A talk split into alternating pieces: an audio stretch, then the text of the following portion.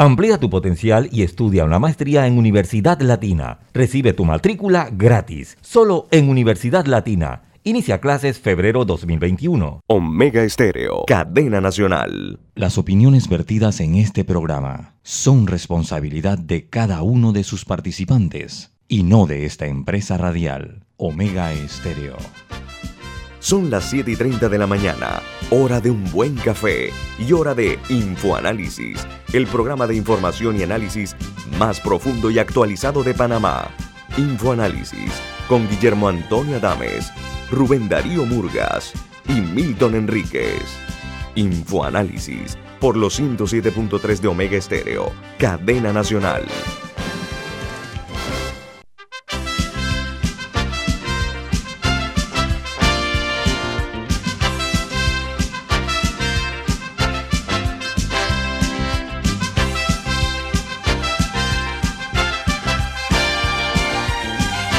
Señoras y señores, muy buen día. Bienvenidos. Esto es Info Análisis, un programa para la gente inteligente. Hoy es 2 de febrero del año 2021 y este programa Infoanálisis es presentado por por Café Lavazza. Disfrutamos una deliciosa taza de este café italiano espectacular. Café Lavazza es un café que usted puede conseguir en grano, molido o en cápsulas en los mejores supermercados y muy pronto nuevamente en los mejores restaurantes. Café Lavazza, un café para gente inteligente y con buen gusto. Presenta Infoanálisis. Infoanálisis, además de escucharse en todas las frecuencias de Omega Estéreo a nivel nacional, 107.3 y 107.5, también eh, lo pueden escuchar en el canal 856, canal de cable onda. Nos pueden ver en vivo, en directo, en calidad HD, en Facebook Live, el programa también se cuelga en YouTube. Ahí pueden ver el programa de ayer y de un mes y mucho tiempo para atrás. Todos están debidamente eh, a su alcance en, uh, YouTube. De igual manera, en la app de Omega Stereo para los teléfonos iPhone como para la tecnología Android. Y esto lo puede tener en Play Store o en App Store. Y pueden escucharnos además en TuneIn Radio, TuneIn Radio. Y el programa queda también colgado Además de YouTube, pueden buscarnos en el podcast de Anchor y en Spotify, al igual que Overcast y iTunes. Todas las plataformas de Omega Stereo a su entera disposición. Como todos los días, vamos a dar lectura a las noticias que hacen primera plana en los diarios más importantes del mundo. Bueno, hay una noticia que se genera en Nueva York y es que el alcalde de esa ciudad decretó ayer el estado de emergencia al punto que han llegado a suspender los vuelos y a suspender también la vacunación contra la COVID-19, producto de una poderosa tormenta invernal que podría ser una de las mayores en la historia en golpear la, a Nueva York. Dice que el alcalde Bill de Blasio desea volver hoy a la vacunación si las cosas mejoran en esta ciudad que tiene 8.6 millones de habitantes. Y en México, el presidente Andrés Manuel López Obrador, el hombre que se negó a reconocer a tiempo la importancia de la COVID-19, que al igual que Donald Trump y al igual que Bolsonaro decían que esto es un resfriadito y que no había que usar mascarilla, bueno, ya se está recuperando afortunadamente de, y está evolucionando positivamente el, jefe de Estado mexicano, lo está haciendo muy bien tras dar positivo de la COVID-19. Eh, ayer, por ejemplo, participó en una reunión sobre la pandemia, casualmente el presidente mexicano. Este país, hermano, eh, tiene hasta el momento 1.869.708 casos positivos y 159.100 fallecidos ha provocado eh, la COVID-19 en México, uno de, los países grandes del hemisferio. Mientras que en Perú, en dos eh, primeros días de cuarentena, se detuvieron a 6.645 personas y se aplicaron 5.757 multas por no acatar las medidas que ha impuesto el gobierno para detener el avance de la COVID-19 en su segunda ola. Perú también tiene números verdaderamente inquietantes. De, acuerdo a los informes oficiales, cuenta ahora mismo eh, en su contabilidad 1.142.716 casos confirmados de la COVID-19 y un total de 41.181 fallecidos en esta trágica situación que estamos viviendo el mundo. Mientras en España, en enero concluye, el mes de enero, perdón, concluye con más de 8.000 muertos y con una capacidad de unidad de cuidados intensivos al 45%. Dice que los nuevos contagios empiezan a descender en España, que tiene también un total de 2.822.805 casos positivos, mientras los fallecidos llegan a 59.081. En Argentina, que tiene una de las tasas más bajas en vacunación contra la COVID-19, hay una proyección que dice que al ritmo actual llevaría 13 años vacunar a todos los argentinos. Hay una lentitud en cuanto a la vacunación que está llegando ya a niveles de escándalo. Aunque bueno, debo decir que dentro de todo es una lentitud entre los que ya están vacunando, porque muchísimos países en la región latinoamericana no han, ni siquiera recibido una dosis. Así el ritmo, estoy hablando del ritmo eh, con el cual se está realizando eh, la vacunación. Eso es lo que están diciendo, está muy lento. Otra noticia de primera plana eh, se genera en España. ¿Por qué? Porque el contrato de Leonel Messi, que es por 555 millones de dólares, de, perdón, de euros, discúlpenme, dice que el contrato a Messi lo obligaba, entre otras cosas, a aprender catalán y a integrarse a la cultura catalana. Además, dice que las cláusulas más curiosas en este contrato de Leonel Messi son, uno, no montar en eso que se llaman moto acuática, no estaba prohibido que lo usara, eh, no apostar dinero o mucho dinero y a jugar donde lo ponga el entrenador, eh, entre otras cosas, pero dice que los aspirantes a la presidencia del equipo eh, Barcelona, Fútbol Club Barcelona, ambos dicen que en este caso lo que se está pagando a Messi dice que lo que él genera es muchísimo más de lo que cobra, pero muchísimo lejos más de lo que cobra de los 555 millones de dólares, de euros, perdón. Mientras, bueno, eso es bueno hacer un análisis porque las estrellas llegan a, su paso. Nosotros hemos tenido un, un ejemplo así con Rod Cariu, ¿no? Eh, hoy en día es una leyenda del eh, inclusive del buen comportamiento ciudadano, porque Rocario no solo fue un buen atleta, sino fue un excelente ciudadano. Pero me prueba que el dinero, el dinero que se está pagando, eh, la noticia no es porque sea Messi el mejor jugador del mundo, uno de los mejores jugadores del mundo. La noticia se ha propalado porque el diario El Mundo de España publicó el facsímil del contrato de, de Messi. Entonces eso ha generado, porque es el el deportista mejor pagado del mundo. Entonces, ¿qué ocurre?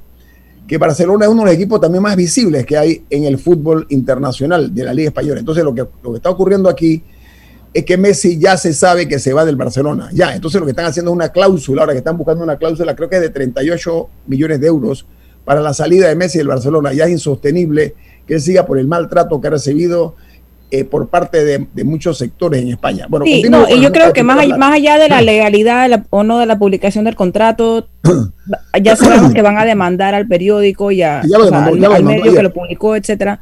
Y más allá de, de, cuánto le genera al equipo, etcétera, yo creo que sí hay una pregunta por detrás que siempre hay que, hay que hacerse y es, o sea, si es correcto, o sea, si que una, o sea, que una persona que se manejen tales, yo creo que eso también, en, particularmente en estos momentos de crisis, hace cuestionar los niveles de dinero que se manejan en ciertos círculos muy cerrados. así es. Y a veces en individuos. O sea, ¿cuánto están recibiendo de ese dinero que genera el Barcelona eh, otras personas que son parte de la cadena, peces más chicos? Okay. O sea, ¿cuánto se reparte el dinero verdaderamente en vez de enfocarlo nada más en una sola persona? Yo creo que es una pregunta válida para hacerse, porque es una cantidad obscena de dinero es literalmente un, tercio de lo que genera el Canal de Panamá en un año. Esto puede, darle un giro al el, dinero en el deporte. Vamos a continuar, porque en los Estados Unidos, ese país y su gobierno están garantizando a los migrantes acceso a vacunarse contra la COVID-19. Esa es la política de Joe Biden, que dice que el Departamento de Seguridad Nacional ya informó que apoyará la distribución de, eh, equitativa y eficiente de las vacunas y que no habrá eh, detenciones entre los migrantes que vayan a vacunarse. Es una muy buena noticia. Y en Bogotá aplica la medida de pico y placa para reducir el número de accidentes automovilísticos que podrían impactar la ocupación de camas de unidades de cuidados intensivos, que ya están en un 83% para el total de camas. Mientras en Latinoamérica ya tiene fecha para eh, recibir las vacunas mediante el mecanismo COVAX, cuya entrega acaba de ser contratada por más de 30 países del continente, que ya deja 600 mil y tantos afectados en la región, la COVID-19. Y en primera plana aparece otra nota, y es que hubo un golpe de Estado en Myanmar, antigua Birmania. Ellos hace 10 años, ese país, que es un país con muchas riquezas naturales, es un país importante, hace 10 años eh, retornó a la democracia. Bueno, hoy vemos que los militares han tomado el poder en ese país, generando reacciones adversas por parte de los Estados Unidos y China, entre otros. Bueno, lo de China, lo de China no estoy seguro ya, China sí. China lo dijo ya. Sí, sí, China, no está de acuerdo con el golpe. No, te estoy diciendo, Milton, es, noticia. Sí, sí, bueno, en la democracia esa de la que estamos hablando era muy sui generis, porque los militares siguieron siendo un factor de poder. La señora eh, Swan Chung-ji, que ha sido la líder natural desde hace 35 años, estuvo 25 años presa en su casa por esos militares y el producto de la... Lo que desencadenó esto es que hizo su partido un triunfo tan arrollador que los militares dicen que fue eh, una, elección fraudulenta cuando no lo fue. Pero ningún vecino de Myanmar es un régimen democrático, ni lo es tampoco China. Por eso te digo que geopolíticamente me extrañaría mucho que China haya criticado el golpe, pero tú dices que lo hizo y yo lo tomo como un. Bueno, están los medios, están los medios, yo no lo digo, están los medios. Otra noticia en primera plana eh, que dice y que eh, han denunciado en los Estados Unidos favoritismo en las vacunas contra la COVID-19, imagínense, y se cree que miembros de las juntas directivas de los hospitales de los Estados Unidos han tenido demasiado rápido acceso a las vacunas contra la COVID, eso se llama juega vivo en Panamá. Y las denuncias se generan contra los eh, dueños, los socios, lo que son, lo que en los Estados Unidos se conoce como los donantes en los hospitales, que son muchos, que han, se han puesto en fila para eh, ir ellos a recibir la vacuna primero que, la, que los ciudadanos. Lo que están diciendo es que esto se está dando, por ejemplo, hay casos de denuncia en Rhode Island, también en eh, sitios como Virginia, en Florida, en New Jersey, eh, también en, en Seattle. O sea, no es un solo punto, es en varios eh, varios estados estadounidenses y ciudades donde se está dando este juega vivo por parte de personas que tienen, como son dueños y son socios y miembros de junta directiva, se han ido por delante a recibir la vacuna, rompiendo los esquemas que se han establecido de vacunación. Y ha renunciado, hay otra noticia importante que es que el gigante farmacéutico Bayer va a producir la vacuna de CureVac a partir del año 2022. CureVac es una compañía alemana eh, y esto eh, está eh, generando mucha esperanza también porque es una, una empresa muy reconocida. solo para precisar, solo para, para, precisar, todo lo que yo encuentro sobre la reacción de China es China es un vecino amistoso de Birmania, esperemos que todas las partes puedan resolver apropiadamente su diferencia. China no ha condenado el golpe y lo que está diciendo son eh, frases de eh, que se arreglen las situaciones, pero no ha condenado el golpe en Birmania. Al contrario, la geopolítica indica que probablemente le dio su bendición. Así que no, no corresponde con lo que yo estoy leyendo en los otros medios. Me buscaré la nota donde la vi, Milton, con mucho gusto. Lástima que no tengo tiempo porque voy a terminar con las internacionales precisamente en los Estados Unidos. Eh, en los Estados Unidos. Vamos a ver, el diario The New York Times titula hoy, Joe Biden y los republicanos buscan un camino bipartidista en el alivio económico de la pandemia. Dice que una comisión de 10 republicanos presenta a Joe Biden una propuesta que eh, pretende eh, reducir su ambicioso plan de eh, alivio económico de 1.9 billones de dólares, mientras el Washington Post titula eh, lo siguiente, senadores republicanos están optimistas tras las conversaciones con Joe Biden en un plan de alivio económico.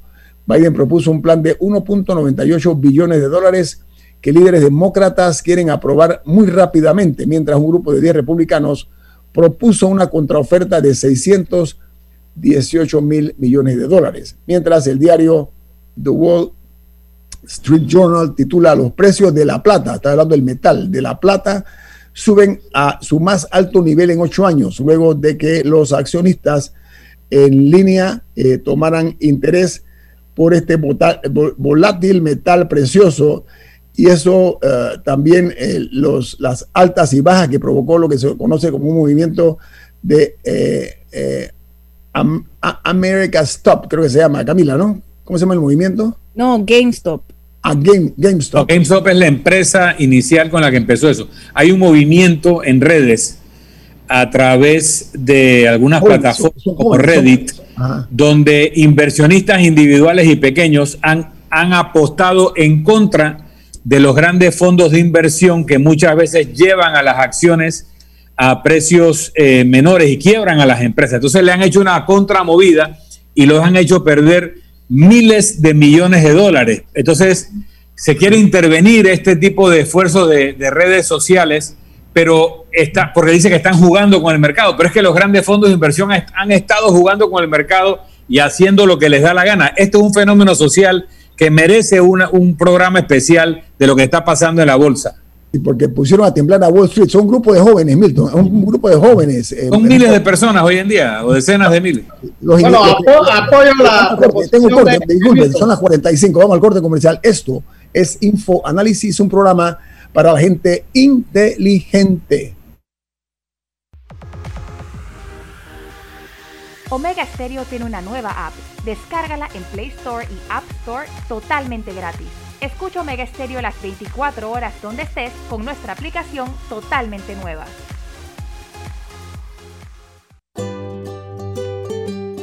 En la vida hay momentos en que todos vamos a necesitar de un apoyo adicional. Para cualquier situación, hay formas de hacer más cómodo y placentero nuestro diario vivir. Sea cual sea su necesidad, en Hogar y Salud los apoyamos haciéndole la vida más fácil, porque contamos con la experiencia necesaria para recomendarle lo que usted necesite. Recuerde, Hogar y Salud les hace la vida más fácil. Visite nuestras nuevas sucursales en Villa Zaita al lado del Super 99 y en Cativa Colón al lado del Super Extra. Estamos abiertos en todas nuestras sucursales del país y le hacemos su entrega de forma gratuita en Panamá Centro. Para mayor información, puede consultar en Instagram y Facebook. Claro. El momento para demostrar con tus stories que por fin aprendiste a cocinar. Cámbiate a Claro con ilimitada y minutos ilimitados en planes postpago desde 30 balboas para que vivas más conectado. ¡Claro! Promoción válida del 1 de enero al 31 de marzo del 2021. Incluye data limitada con opción a compartir hasta 5 GB mensuales, minutos y SMS limitados de Claro a Claro y 250 minutos a otros operadores y a 32 destinos de LDI. Para mayor información ingresa a www.claro.com.pa. Ya viene InfoAnálisis, el programa para gente inteligente como usted.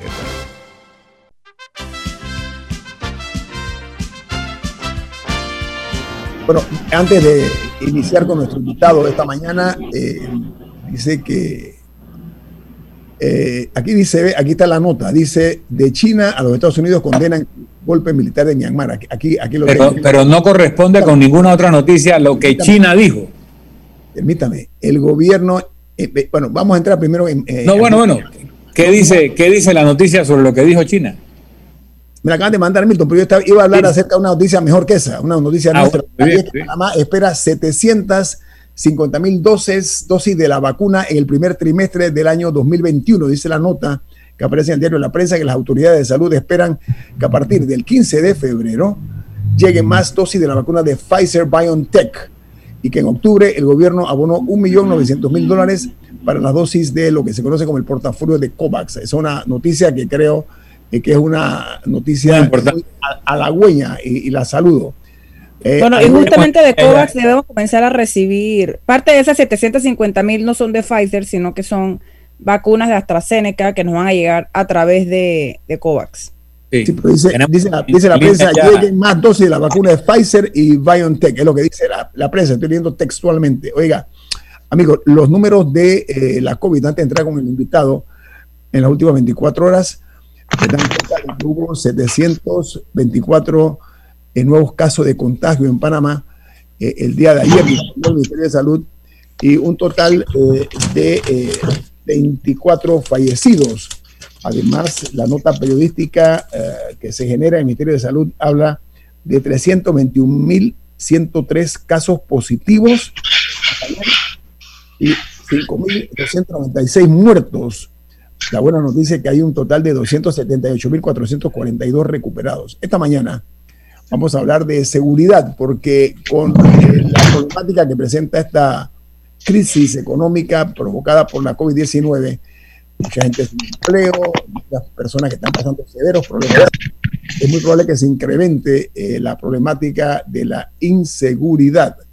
Entonces, eh, hemos invitado, invitado por hoy al abogado eh, Rodolfo Aguilera, Franceschi, creo que es su apellido materno. Buen día, ¿cómo estás, Rodolfo? Bienvenido. buenos días, Nito. Sí, correcto, Franceschi. Muchas gracias. Rodolfo Aguilera. Muchas gracias por la invitación. Usted, ministro de Seguridad Pública, eh, que vamos a platicar con él. Eh, ayer hablamos del Seguro Social, hoy vamos a hablar de otro tema que nos debe interesar a todos. Milton, comienzo con usted. Como no, eh, muchas gracias Rodolfo por acompañarnos. Hemos estado alternando los dos temas de mayor trascendencia en debate nacional en las próximas semanas, que son la seguridad social y la seguridad, la seguridad ciudadana. Hay un proyecto de ley, o se habla de un proyecto de ley elaborado por eh, Severino Mejía, que fue viceministro de gobierno en su época y, eh, fue miembro de la Guardia Nacional y la Fuerza de Defensa, fue oficial. Em, y en ese contexto, eh, personas como el general Rubén Darío Paredes señalan una preocupación de que se concentre nuevamente en un solo comandante todas las áreas de la fuerza pública. Está la discusión de si el director de la Policía Nacional debe ser siempre un uniformado debe ser un civil o no debe ser un civil porque la autoridad civil la debe ejercer el ministro de Seguridad. Y también la experiencia personal como ministro de Seguridad, eh, hasta dónde los presidentes permiten que los ministros de Seguridad ejerzan su autoridad y hasta dónde se los tienden a saltar. Todos estos son temas que me parece que Rodolfo pudiera contribuir con el debate nacional en este tema. Sí, Milton, yo creo que era un buen momento para tener un director de la Policía Civil por el hecho de que hay una gran cantidad de críticas que se le han hecho a la policía y que la policía no ha, no ha enfrentado. Sin embargo, Medina, a quien conozco, es un oficial muy bien entrenado, tiene mucha experiencia.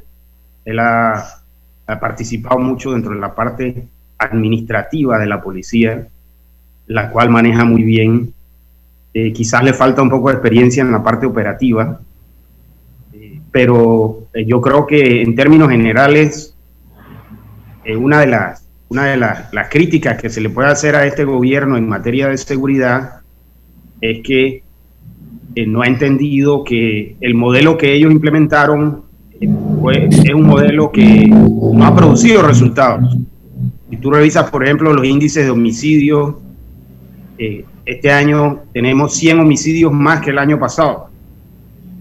Y si revisas el índice de delitos denunciados anualmente, también ese, eh, ese índice ha aumentado. Entonces, los, los oficiales de los estamentos de seguridad son agentes de la autoridad. Ellos son un brazo ejecutor de la autoridad civil. Eso lo dice la constitución y lo dice la ley y como consecuencia de ello, las políticas públicas y las decisiones en materia de planes, programas y proyectos deben ser decisiones de la autoridad civil. Y en el momento en el que tú tienes al ministro y a todos los jefes de los estamentos como eh, eh, funcionarios, eh, digamos, de carácter policial, entonces le toca a la presidencia tomar el, las decisiones y la decisión que tienen que tomar es cambiar el, rumbo de, la, política pública de seguridad porque ha fracasado, obviamente. por el hecho de que todos los índices han mostrado incrementos inaceptables. Deben dar un golpe de timón de 180 grados. No podemos culpar a Pino y a los jefes de los estamentos porque ellos cumplen órdenes. Ellos no están allí para dictar las políticas públicas. Quizás, quizás eh, le toca al propio presidente o al secretario de prevención o a los funcionarios dentro de la presidencia eh, tomar esas decisiones. Tú recordarás, Milton, porque participaste conmigo en muchas reuniones, que este principio, este principio de que el militar o el policía está sujeto a la autoridad civil, eh, se, se, ve muy bien con ese símbolo de que cuando un ministro entra a un despacho en el que hay policías o militares, ellos se ponen de pie inmediatamente y no se sientan hasta que el, funcionario civil se haya sentado. Y ellos entienden eso, ellos no van a cambiar el plan de seguridad que estableció Mirones, porque eso debe hacerlo una autoridad civil. Entonces no, no podemos culpar a los, a los oficiales que están al mando de los estamentos o al frente del ministerio por lo que está sucediendo. Le toca al presidente y él tiene civiles que lo rodean que saben de seguridad. Yo entiendo que en el PRD hay unos señores toros, está Severino eh, Mejía, en fin, creo que el mismo Mirones sigue trabajando en el gobierno. Les toca hacer ese giro de, de 180 grados. Lo otro es que eh, dentro de la policía es necesario hacer cambios importantes. Yo creo que esa regla de que el ascenso obligatorio cada cuatro años eh, debe, debe, modificarse, porque tú no, en ninguna empresa privada ves que que implantan ascensos automáticos cada cuatro años. Eso ha llenado la policía de comisionados y ha, convertido la productividad, la ha pasado a segundo grado y ver pasar el tiempo es, lo más prioritario para los policías. Ahora, una, consulta, eh, ministro, en ese punto de los ascensos, hay acusaciones y creo que incluso hay denuncias de que durante el gobierno de Juan Carlos Varela, y no sé si habrá sido durante su gestión o durante la gestión de su sucesor como ministro de Seguridad, se dieron ascensos irregulares en la policía, de que se favoreció a personas de que no les tocaba y que se rompió un poco la cadena de mando. ¿Fue durante su eh, las denuncias que existen fueron durante su administración o durante, la, de su, la de su sucesor? No he visto las demandas que existen ante la Corte Suprema de Justicia, pero en una ocasión recibí un, una serie de, un proyecto de ascensos. Tenía una funcionaria estudiándolo, una funcionaria que dicho sea de paso era eh, eh, jubilada de la policía, experta en recursos humanos y asuntos disciplinarios de la policía, y ella criticó una parte importante de esos, de esos ascensos entonces el, presidente me pidió que fuese a la policía a, dialogar sobre el tema con, con Pinzón y con, en aquella época, Rolando, Rolando López.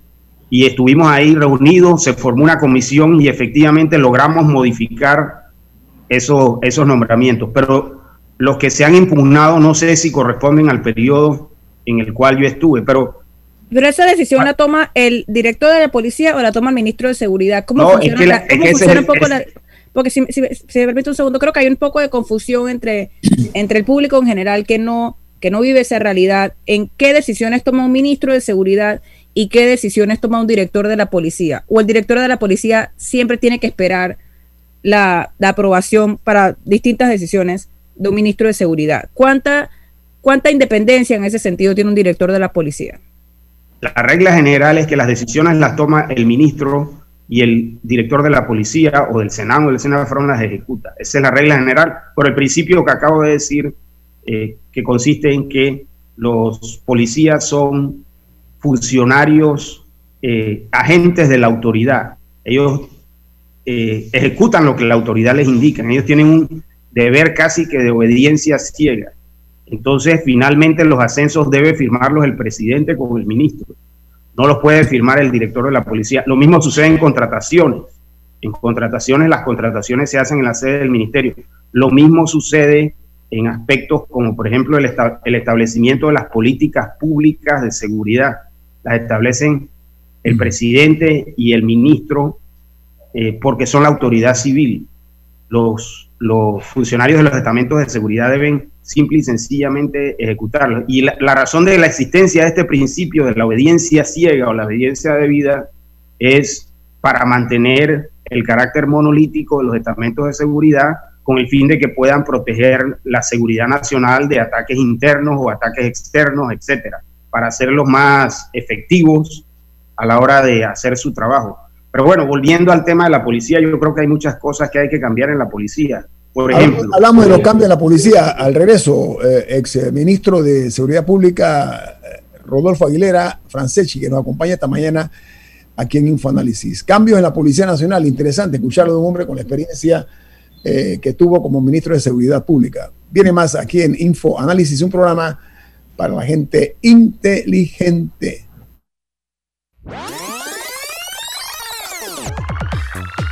Omega Stereo tiene una nueva app. Descárgala en Play Store y App Store totalmente gratis. Escucha Omega Stereo las 24 horas donde estés con nuestra nueva app. Inundado de papeles en su oficina. Gasta mucho tiempo buscando documentos y archivos. En Solutexa digitalizamos los documentos de su empresa y le proporcionamos un software poderoso y fácil de usar para que pueda organizar y encontrar esos documentos escaneados. Llámenos al 209-4997 para un demo sin compromiso. Solutexa, expertos en digitalización y gestión documental.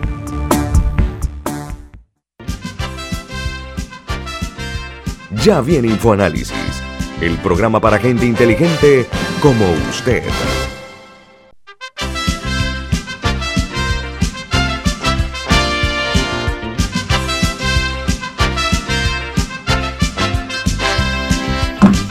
Señoras y señores, qué bueno, estamos hablando hoy de seguridad pública. ¿Saben por qué? Porque más importante que el pan es la vida. Y aquí los crímenes cada vez son más salvajes, son más brutales. Aquí eh, los hechos delictivos siguen creciendo a pesar de las medidas que se están tomando en la pandemia, pero lo más grave de esto es que el desempleo está llevando a muchas personas a la desesperación, producto de la crisis y hay que tomar medidas eh, siempre dentro del marco de la eh, democracia. Eh, Camilo, usted le iba a formular, o el, ministro Aguilera, nuestro invitado hoy, Adolfo Aguilera, iba a hablar acerca de cambios que él sugiere para la Policía Nacional. ministro, adelante. Y mire, le, le, voy a decir algo. Dentro de la policía funciona un fondo de autogestión que se conoce como FISCOI, que, que me parece a mí que debe, debe modificarse o suprimirse, porque ha llegado al punto en el que, por ejemplo, la policía le dice a la feria de Azuero o a la feria de San José de David, ustedes tienen el deber de contratar tantos policías para que el FISCOI cuide el, el precinto ferial y están obligados a pagar tantas decenas de miles de dólares durante todo el, el periodo del evento y los ciudadanos dicen, pero un momento, ya nosotros le damos 800 millones de dólares al año a los estamentos de seguridad para que nos cuiden. Y entonces los estamentos de seguridad vienen a un evento público que es de interés nacional a pedirnos más dinero porque si no, no nos cuidan. Incluso nos dicen cuántas personas, cuántos agentes del orden eh, debemos introducir dentro del precinto ferial. Entonces, eh, otro ejemplo, han flexibilizado las normas del examen físico anual. No, pero, no, perdón, ministro, ministro, permiso, permiso. Vamos a explicarle a los oyentes nuestros que, no tenemos idea el FISCOE en qué consiste y ya, por ejemplo, el señor Murga ha criticado que la cantidad de policías que se desperdicia su experticia y su conocimiento, su experiencia, pero sobre todo el nivel de compromiso que tienen con la ciudadanía, que los contratan empresas privadas para que estén custodiando eh, camiones, etcétera. Usted habla de organizaciones feriales, un buen ejemplo, y esto lo han dicho otras personas, amplía acerca del FISCOE, y esos dineros, esos dineros que son... ¿dónde, ¿dónde, van esos dineros? El FISCOE es un fondo de autogestión, por, por virtud del cual los policías que están en día franco... Perdón, perdón, para aclarar, autogestión significa que un servicio público se cobra eh, por la entidad que lo presta y, se queda con el dinero. eh, como cuando las escuelas hacen actividades y cobran eh, matrículas y cosas así, que supuestamente un servicio público gratuito acaba siendo facturado por la entidad que debiera prestarlo gratuitamente, ¿no? Para dejar claro que es autogestión. Eso es de la y prestan, prestan el servicio, prestan el servicio a, eventos eh, masivos y esos eventos masivos no cuentan con la policía, tienen que contratar al fiscal. Es una especie de actividad casi que monopolística. Entonces, eh, el policía, el, ciudadano paga eh, una cantidad eh, y una parte de ese pago va al policía y otra parte va al fondo de autogestión que es administrado por el directorio de la policía y, el, directorio de la policía tiene un gran control sobre las decisiones de ese fondo que es auditado por la Contraloría, pero tengo entendido que la Contraloría en los últimos 15 años no lo ha auditado nunca. Entonces, eh, me parece que eso convierte ha convertido a la policía en una agencia de seguridad privada que funciona con los dineros del, los recursos del, ciudadano. Entonces el ciudadano dice, pero ¿cómo me vas a cobrar por, un, por cuidar un evento deportivo o un evento cultural o ferial si ya nosotros te damos 800 millones de dólares al año para que lo hagas? Entonces me parece que eso hay que modificarlo. El, otro tema que creo que hay que ¿Y usted, eh, durante, durante su periodo como ministro, en algún momento propuso alguna reforma para eliminar el FISCOI? O, o sea, cuando, sí, claro, claro. lo que estaba pasando, ¿usted propuso alguna, alguna...? Claro, yo, yo, recuerda que yo solo estuve un año y medio ahí y, y el trabajo mío fue eh, dirigido a reducir los índices de criminalidad y, yo logré, con el apoyo de todo el ministerio, obviamente, reducir el índice de homicidios de 17 homicidios por cada 100.000 habitantes en el 2013 a 9 por cada 100.000 habitantes en el 2016 cuando salí de la institución. Es la disminución más grande que ha existido. Eh, y, una de las razones por las cuales yo opté por irme del, ministerio es porque eh, no tenía toda la autoridad que yo quería tener para poder hacer los cambios, pero Tú eres, tú, eres, tú eres joven y quizás no recuerdas que yo estuve antes en la Policía Técnica Judicial, en el gobierno de Mireya Moscoso, y esa institución yo la, la reformé totalmente, le hice unos cambios drásticos. En menos de un año yo destituí o di por terminado la relación laboral con cerca del 20% de la planilla. Y, y, en ese periodo de tiempo eh, logramos reducir los homicidios de 13 a 9 por cada 100.000 habitantes y los porcentajes de productividad de todas las divisiones de la, de la PTJ se incrementaron dramáticamente. Pero bueno, lo, lo que te quiero decir es que eh, yo, yo obviamente todos estos aspectos se los señalé al presidente eh, y tratamos de, de, realizar los cambios. Teníamos, por ejemplo, la situación del seguro privado dentro de, de los estamentos de seguridad. Los, los estamentos de seguridad tienen un seguro de salud y, de vida colectivo que no lo tienen el resto de los funcionarios públicos panameños. Eso representa un doble gasto para el Estado, porque el Estado paga el seguro social de esos funcionarios y paga al mismo tiempo ese seguro privado. La, vicepresidenta eh, y, creo que el propio Milton eh, mencionaron en, en, innumerables ocasiones lo, lo necesario de suprimir ese seguro eh, o por lo menos trasladarle el costo al propio policía, que sea el propio policía el que lo, el que lo asuma. Lo que yo hice fue que lo estudié, eh, hice un estudio actuarial con una experta en actuaria y redujimos el costo del mismo e incrementamos la prima. ¿Cuánto? De, de 11 a de 21 a 14 millones anuales aproximadamente, con una prima flotante que ya debe estar por el orden de los 17 millones anuales pero, pero sí, yo entiendo lo que tú, lo que tú me quieres decir. Tu, tu posición es que usted, ¿por qué en un año y medio no hizo todos estos cambios? La pregunta se, lo hace, se la hago a todo el que se sienta ahí. pero no, tengo una segunda pregunta. Y, yo creo que es correcto. Y mi respuesta es la siguiente. Eh, yo, yo pienso que me quedé solo en el ministerio. Yo ¿Quién tenía el poder de mando si no era usted? Porque mencionó que usted se fue porque no tenía el poder de mando que, que necesitaba. ¿Quién lo tenía? Eh, yo creo que se distribuía, por ejemplo, en algunas ocasiones, el, presidente Varela es una persona muy aficionada y, él siente mucha pasión por el tema de seguridad. Eh, todo este tema casterense, los ascensos, eh, las ceremonias, eh, el, combate a las pandillas. Recuerda que durante nuestra gestión iniciamos, le dimos los recursos al Ministerio Público para una fiscalía antipandillas que está funcionando muy bien.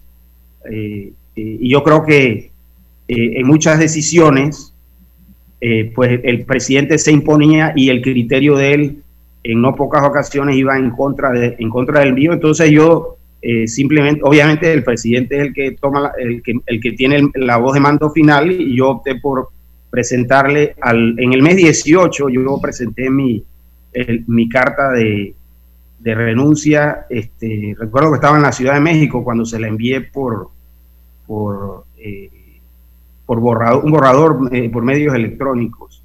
Eh, y, recuerda también que yo pasé mucho trabajo. Yo tenía funcionarios debajo de mí que habían sido acusados de esposar a otros funcionarios y amarrarlos y encerrarlos. En fin, una situación que era inaceptable y, pues yo no estaba dispuesto a continuar bajo esa situación. Ministro, eh, Rubén Murga tiene una pregunta, don Rubén. Tiene que abrir el audio, Rubén. Está sin audio. Sí. Mientras tanto, para una salvedad, desde Guillermo Endara, por lo menos, eh, cuando sale el doctor Ricardo Arias Calderón como ministro, todos los presidentes quieren tener una relación directa con la fuerza pública. todos los presidentes buscan en alguna forma o logran o buscándolo o no anular a su ministro de gobierno en su época o al ministro de seguridad por alguna razón que ellos sienten que necesitan tener la lealtad de la, de la fuerza pública y la forma es una relación directa. y yo no conozco un solo ministro después del doctor Arias Calderón que haya podido ejercer totalmente su autoridad sin que el presidente lo estuviera interviniendo y a veces desautorizando. Milton, usted ha dicho aquí reiteradas veces que el taconeo marea, ¿no? El taconeo ese que dice el ministro. Como lo decía el amigo Ramiro Vázquez Chambonet, que el taconeo marea. Exacto. Eso, eso hay que tomar. Suena medio jocoso, pero es en serio.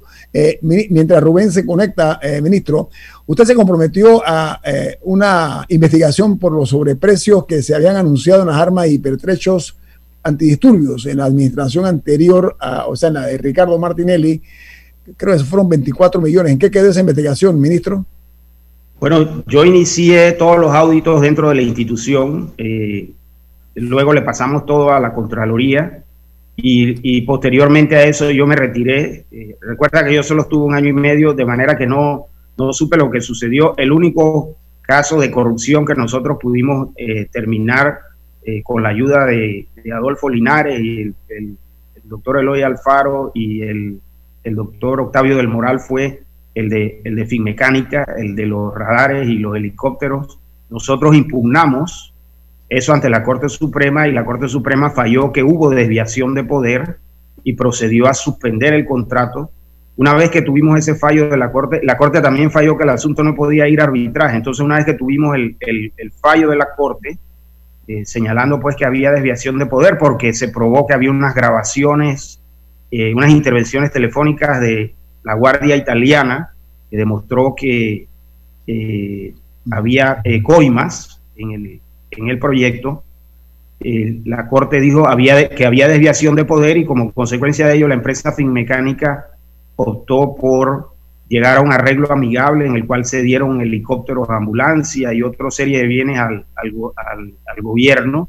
Ese acuerdo lo negoció el, embajador Fernando Berguido y eh, hubo apartes de ese acuerdo con las cuales yo no tuve eh, conforme y yo, yo manifesté que no lo iba a firmar y, no lo firmé, lo firmó el mismo Fernando Berguido con autorización del gabinete.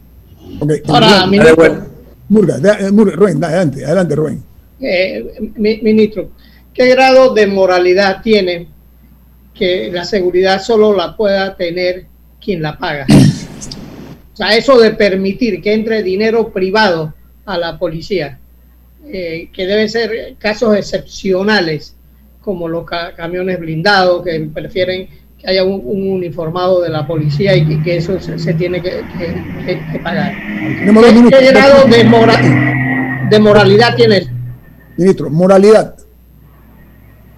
A, mí me parece eh, realmente me choca el hecho de que, y yo se lo comenté a Pinzón cuando yo estuve en, el, Ministerio de, Seguridad, le dije, esto tenemos que reformarlo porque no es posible que tú le digas a, a 400 mil eh, ciudadanos panameños que van a una feria en un periodo de 10, de 10 días, que ellos, además de los 800 millones que le dan a los estamentos de seguridad, tienen que volver a darles eh, decenas de miles de dólares para que cuiden un, sitio que es, público, persigue un fin público y es de interés público. Eh, yo la verdad es que no, no, no, eh, o, los estadios, o cuidar un estadio en un juego de béisbol, que es la pasión del panameño. Exacto, yo, yo creo que eso simple y sencillamente, pero hay muchas otras cosas, por ejemplo, eh, yo estuve revisando en aquella época, no sé si se habrá modificado, porque ya yo me fui de la institución hace unos cinco años, pero por ejemplo las jubilaciones las paga el, el Estado. Yo creo que esas jubilaciones de los miembros de los estamentos de seguridad cuando el miembro cumple su edad de jubilación en, conforme a las disposiciones del Seguro Social, debe ser asumida por el Seguro Social hasta, el, hasta la cuantía que señala la ley. Y de ahí hacia arriba eso sí debe asumirlo el Estado. Pero los estamentos eh, eh, lo, lo, incluyen en los presupuestos y me parece que no debe ser de esa manera, porque eso es imponerle al Estado una carga que debe asumir el Seguro Social. Otro, tema que yo creo que es importante es el de que... Ministro, permítame que tenga un corte comercial. ¿Sabe qué? Este tema es tan interesante que vamos a retomarlo a regreso porque eh, es importante que la gente se entere algunas cosas que están en, eh, eh, en, desconocimiento total del resto de los mortales. Le agradeceré y agradezco y aprecio su sinceridad porque estamos en la búsqueda de soluciones para este país que tiene tantos problemas económicos y a veces se malbarata, se despilfarra el dinero en cosas que realmente no son justificadas. Al regreso, platicamos nuevamente con el ministro de Seguridad Pública, el abogado Rodolfo Aguilera. Viene más.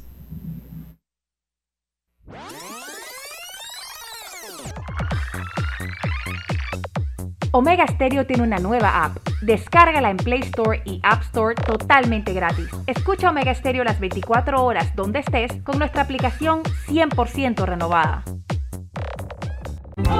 Bienvenido al nuevo verano con Claro, el momento para demostrar con tus stories que por fin aprendiste a cocinar. Cámbiate a Claro con ilimitada y minutos ilimitados en planes postpago desde 30 balboas para que vivas más conectado. ¡Claro! Promoción válida del 1 de enero al 31 de marzo del 2021. Incluye data limitada con opción a compartir hasta 5 GB mensuales, minutos y SMS limitados de Claro a Claro y 250 minutos a otros operadores y a 32 destinos de LDI. Para mayor información ingresa a www.claro.com.pa. Ya viene InfoAnálisis, el programa para gente inteligente como usted.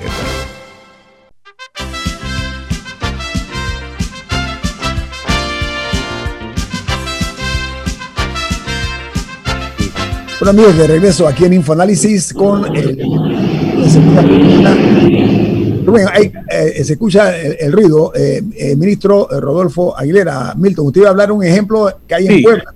que lo hemos mencionado antes, pero quisiera la opinión del exministro Aguilera.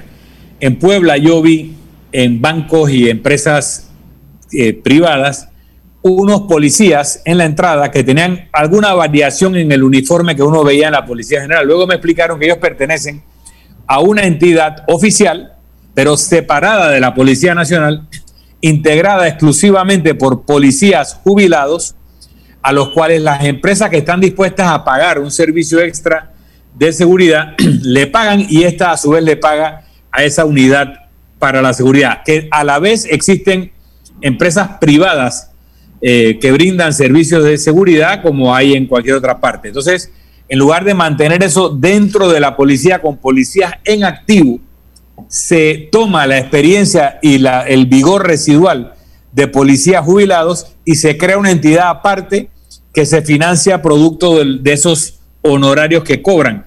¿Cómo vería una salida intermedia en este tema del FISCOI creando una entidad aparte integrada por miembros jubilados de la fuerza pública? Bueno, Emil, yo, míralo, míralo desde el punto de vista de la ley eh, de la ley de competencia o la ley de, eh, sanción a la, a la, actividad oligopólica o monopólica. eh, si tú haces esa, si tú creas esa entidad, vas a tener a esa entidad compitiendo con empresas como Brinks, que se dedican a, dar seguridad de individuos y de, y de traslado de valores. Pero esa entidad de la que tú hablas usaría el recurso humano y los recursos materiales de los estamentos de seguridad de manera gratuita. No, no, no. no, no, no, Aparte, se financia con lo que cobran. No usa fondos públicos. Son jubilados. No hay ningún problema. Si, si los policías jubilados quieren hacer una compañía tipo Brinks eh, independiente, perfectamente. Y si, y si el Estado eh, quiere hacerlo, eh, quizás con una especie de asociación público-privada, quizás sería siempre y cuando se respeten los principios de la libre competencia y no se use, porque hoy en día el FICOI es una agencia de seguridad que, tiene eh, una agencia de seguridad con, con, visos privados que compite con las agencias de seguridad privadas, pero con la ventaja de que no tiene costos. los uniformes no le cuestan, las balas no le cuestan, las armas no le cuestan, el entrenamiento no le cuesta, eh, el transporte no le cuesta, los equipos no le en fin, es, un tema que va mucho más allá. Pero bueno, yo también quería mencionar... Permiso, ministro, permiso, usted ha dado un paso adelante. Aquí el general Paredes se refirió a ese tema. Usted ha dado un paso adelante en el sentido de franquearse ante la audiencia nuestra y revelar realmente eh, la situación del Fiscoy, porque es verdad lo que usted dice. Se están utilizando todos los recursos que nosotros pagamos para generar un fondo paralelo eh, eh, que no es parte, ok, se beneficia al policía en menor escala. Me imagino que el porcentaje que recibe la unidad que está prestando el servicio debe ser baja y el resto va para el fondo que usted dice, el FISCOI, que dijo usted algo también importante, que tiene años que la Contraloría no lo fiscaliza. ¿Es correcto eso o escuché mal? Sí, sí, cuando yo estuve allí en, en el ministerio tenía ya varios años que no lo, que no lo auditaba. No sé si después que salí lo habrá auditado.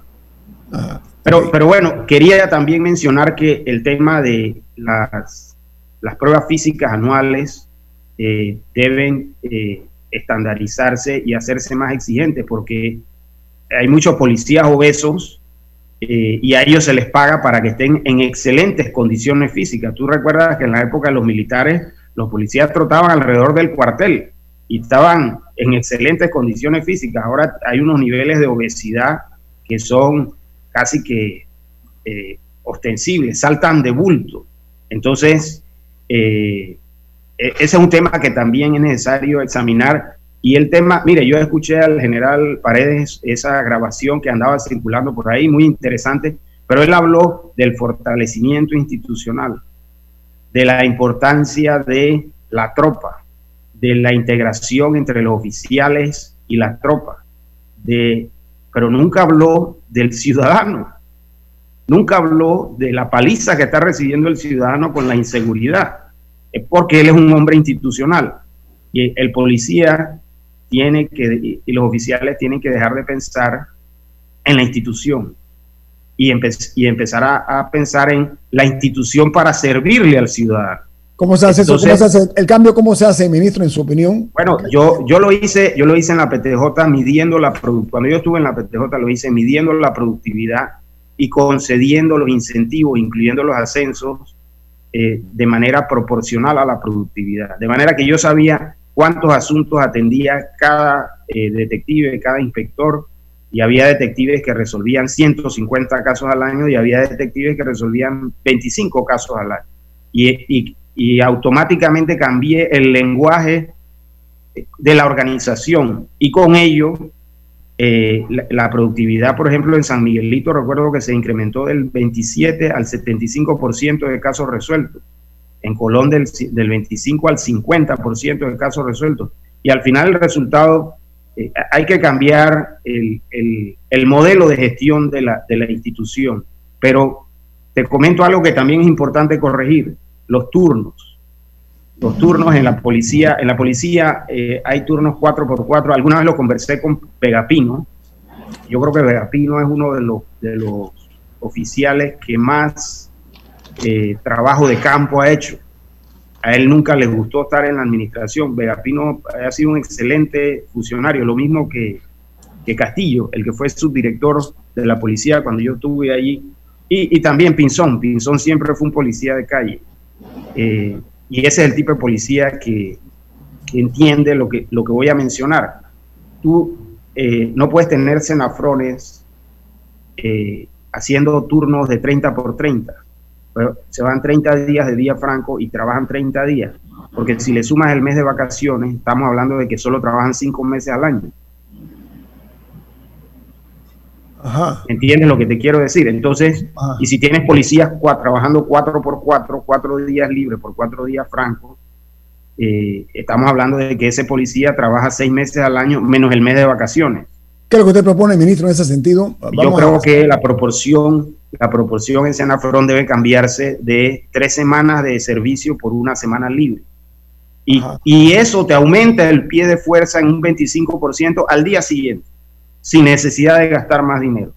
Y otro tanto debe hacerse en la policía. Eh, también hay otro problema en la policía. Yo creo que yo, yo ordené eliminar eso y creo que se, se eliminó en buena parte el de los jurados no operativos. ¿Qué es el jurado no operativo? Una persona que tiene una incapacidad permanente y parcial y, y por eso no va a hacer trabajo de calle y se queda ahí en el aire acondicionado. Administrativo. Eso no es la institución. eso, cuando tú decretas eso, lo que estás haciendo es creando un incentivo para que todos aspiren a ser jurados no operativos. Me lesioné, sufro de violencia doméstica, sufro de alcoholismo, eh, eh, tengo una bala incrustada en, una pierna. Cuando eso ocurre, eh, hay que considerar la posibilidad de que la relación termine y el funcionario se dedique a otra actividad, porque si, yo en la empresa privada contrato a, un, a una persona para que sea locutor en Omega Estéreo y se queda muda, ¿cómo hago para seguir pagándole? Entonces... Pero no hay riesgos profesionales que cubren eso y la persona queda pensionada. Eh, sí hay una indemnización por parte del Seguro Social que permite dar por terminada la relación y que el funcionario... Que la persona tenga un ingreso, ¿no? Y ya. Se desligue de la institución. Pero si tú combinas la figura de los jurados no operativos, que entiendo que ya se ha reducido, Pinzón creo que hizo un buen trabajo reduciéndola a la mínima expresión, pero eso era algo que iba increciendo y yo lo, lo traté de Pero si tú combinas eso de los jurados no operativos con el ascenso casi que automático cada cuatro años, eso es una receta para el desastre. Porque el funcionario, el funcionario dice, bueno, tengo que conseguirme mi declaratoria de jurado no operativo y cada cuatro años me ascienden y me jubilo como, como teniente. Ah, o sea, siguen, siguen estando en la cadena que llega, el ascenso. E, e, eso era lo que sucedía. Eh, uno de los asuntos en los que la policía se ha visto involucrada, no solamente en los últimos meses, por buen rato, pero en los últimos meses, eh, quizá porque la gente está más tensa, se ha sentido más, acusaciones de violaciones a los derechos humanos por parte de policías y, y de otros crímenes también. ¿Cómo se maneja eso en la institución? Porque también hay acusaciones de que se ha visto una gradual militarización de la fuerza, que a pesar de que Panamá no tiene ejército en papel, que en la práctica sí se está militarizando la fuerza. ¿Qué se puede hacer para detener ese proceso y revertirlo si es necesario. Bueno, yo creo que lo primero y para controlar los abusos, porque la, cuando, cuando policía investiga policía, no, no, vamos a ir. sí, exacto. yo creo que lo primero es hacer, hacer una distinción. El oficial que llega graduado de, de una academia de policía entra inmediatamente. El oficial que llega graduado de una academia militar, digamos como un cadete, eh, hizo el papel de cadete de infantería, no puede entrar a la institución, porque nosotros no tenemos ejército. Es como que alguien llegue a Omega Estéreo y diga, bueno, Nito, yo quiero ser locutor. Bueno, ¿y usted qué estudió? No, yo soy operador de equipo pesado, aquí tengo mi diploma. No puedes. Entonces, nosotros no tenemos ejército, no debemos recibir oficiales graduados de academias militares, sino de academias policiales. eso es lo primero. Lo segundo, la selección del recurso humano es fundamental. Y yo creo que eso es algo que los estamentos de seguridad tienen que tercerizar. ¿Por qué? Porque Hoy en día tú puedes ir a una empresa privada que te hace un estudio de las eh, características de la personalidad de un individuo con una profundidad y una precisión científica y permanentemente están innovando. Son empresas multinacionales, franquicias dedicadas a la selección del recurso humano. La policía, el, Senan, el Senafron no tienen ese expertise. Entonces terminan muchas veces contratando individuos violentos o individuos que tienen rasgos de la personalidad que no son adecuados para, para eh, eh, tener esa, ese poder, el poder de tener un arma de fuego, es algo que eh, no se puede describir con palabras. Hay que tener el arma de fuego en, en, las manos para entenderlo y, y, cambia la personalidad del individuo. Entonces, yo creo que eh, debe hacerse, debe tomarse al menos esas dos medidas para enfrentar ese asunto y, y, luego el entrenamiento también, ¿no? Yo creo que es importante no solamente el entrenamiento teórico, si tú estudias las normas de la policía en cuanto a la forma de proceder antes de detener a una persona, son tan complicadas y tan intrincadas que eh, no, no, basta con que se las sepan o, la, o lo contesten en un examen, sino que tienen que ir al plano práctico, repetir y repetir y, y repetir un escenario y repetir otro hasta que se convierta en una conducta automática. Y solo después entonces ir a la calle, porque hemos visto también el otro aspecto, la otra cara de la moneda que es vergonzosa, policías en una, en una cuneta eh, dominados por unos, unos maleantes.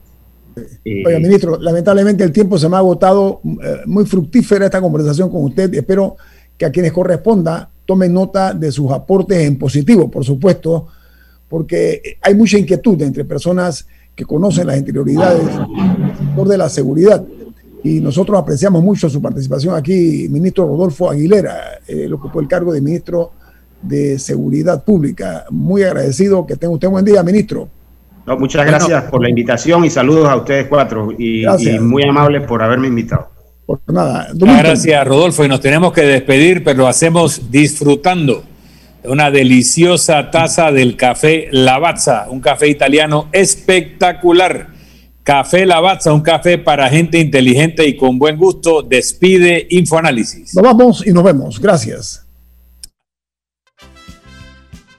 Ha terminado el Infoanálisis de hoy. Lo esperamos mañana de 7 y 30 a 8 y 30 de la mañana para compartir la información y el análisis más profundo e ilustrado de Panamá. Infoanálisis con Guillermo Antonio Adames, Rubén Darío Murgas y Milton Enríquez. Infoanálisis por los 107.3 de Omega Estéreo, cadena nacional.